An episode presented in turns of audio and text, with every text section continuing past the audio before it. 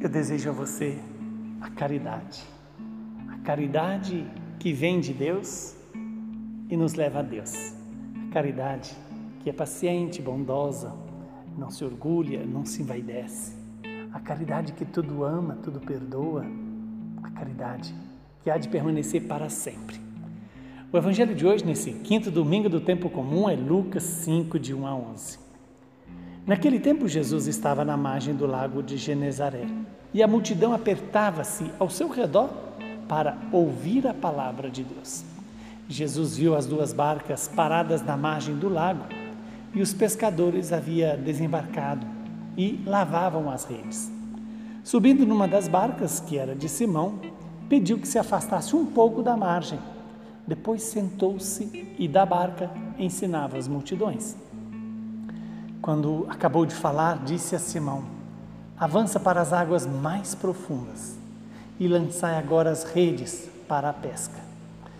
Simão respondeu: Mestre, nós trabalhamos a noite inteira e nada pescamos, mas em atenção à tua palavra vou lançar as redes. Assim fizeram e apanharam tamanha quantidade de peixes que as redes se rompiam. Então fizeram sinal aos companheiros da outra barca, para que viessem ajudá-los. Eles vieram e encheram as duas barcas a ponto de quase afundarem. Ao ver aquilo, Simão Pedro atirou-se aos pés de Jesus, dizendo: Senhor, afasta-te de mim, porque eu sou pecador. É que o espanto se apoderara de Simão e de todos os seus companheiros por causa da pesca que acabavam de fazer. Tiago e João, filhos de Zebedeu, que eram sócios de Simão, também ficaram espantados.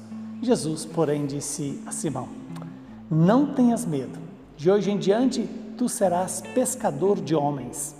Então, levaram as barcas para a margem, deixaram tudo e seguiram a Jesus. Palavra da salvação. Glória a vós, Senhor. Que esta palavra se cumpra em nossas vidas em nosso favor. Estamos diante de uma palavra que vem iluminar a nossa vida, iluminar nossa história e nos dar sentido para a vida. Quando Jesus está à margem do lago de Genezaré a multidão estava apertando Jesus ao seu redor. Para quê? Para ouvir a palavra de Deus. Eis o que hoje Jesus nos chama: ouvir a palavra dele. E ele, para é, falar e se comunicar melhor com aquela multidão, ele entra numa barca, a barca de Pedro, e pede para afastar um pouco. E daquela barca ele ensinava as multidões. Ou seja, Jesus se dava a conhecer. Porque, na verdade, Jesus não, não ensina uma filosofia ou uma ideologia. Jesus se dá a conhecer, porque Ele é o Verbo de Deus, Ele é a palavra do Pai. Então, quando Jesus acabou de falar, Ele então diz a Simão: Avança para as águas mais profundas e lançai vossas redes para a pesca. Aqui está o grande convite de Jesus a toda a igreja, mas especialmente a você, a mim, a aqueles que escutarem essa palavra hoje. Avançar para as águas mais profundas. Aqui nós temos dois significados também desta palavra.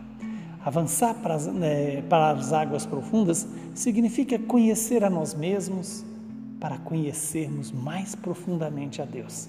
Conhecer as nossas misérias, os nossos pecados, as nossas fraquezas, as nossas debilidades, para conhecer a infinita misericórdia do Pai, o amor do Pai por mim e por você. Em seguida, Jesus provoca Pedro e diz: Lançai as vossas redes para a pesca. E Pedro tinha passado a noite toda sem pescar embora jogava as redes, passando a noite toda jogando rede e não pescava nada. Mas Pedro, como uma pessoa inspirada por Deus e, e guiada pelo Espírito, ele diz assim: em atenção à tua palavra, eu vou lançar as redes. É isso. Nós não devemos lançar as redes confiando no nosso braço, na nossa força ou na nossa capacidade de perceber onde estão os peixes, mas confiando na palavra de Deus. E lançar as redes significa hoje evangelizar, buscar as pessoas que estão afastadas de Deus, dar a elas o caminho da vida eterna, o caminho da salvação, o caminho do encontro pessoal com o Senhor, qual foi o resultado da obediência de Pedro? Eis que ele teve a maior pesca da sua vida.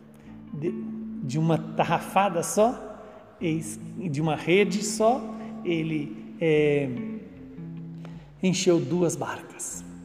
E de repente Pedro, conhecendo ali o poder de Deus, se apresenta diante de Jesus como um pecador. Disse é, Pedro a Jesus: Afasta-te de mim, Senhor, porque eu sou um pecador. Aqui está o lançar, lançar-se nas águas profundas.